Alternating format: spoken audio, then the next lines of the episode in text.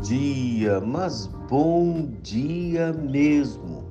Que seja um dia abençoado, cheio da presença do Senhor Jesus, com alegrias no coração, determinação e firmeza para continuar. Desistir nunca. Lhe convido para mais um encontro com Jesus. No Evangelho segundo Mateus, capítulo 9, versículo 38, está escrito: Rogai, pois, ao Senhor da seara que mande trabalhadores para a sua seara.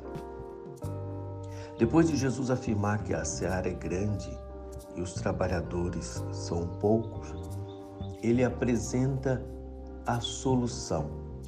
Rogai, peça, deseje, fale com o Senhor, clame ao Senhor. Há uma necessidade urgente de trabalhadores. A seara é muito grande, a colheita está pronta. É hora dos trabalhadores, mas são trabalhadores que o Senhor Deus que dá. E todos que são chamados são chamados para o trabalho.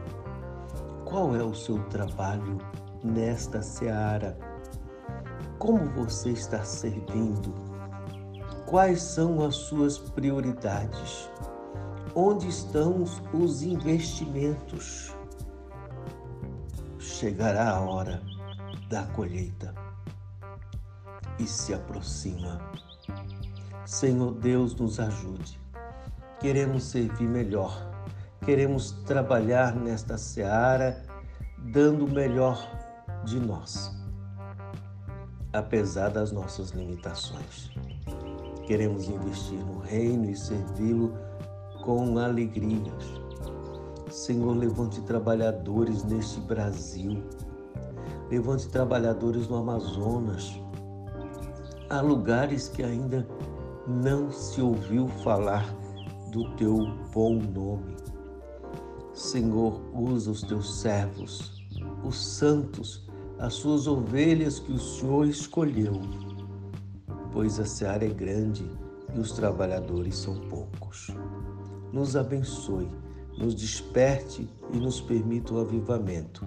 Em nome de Jesus. Amém. Avante, cristão. Você é um trabalhador da seara.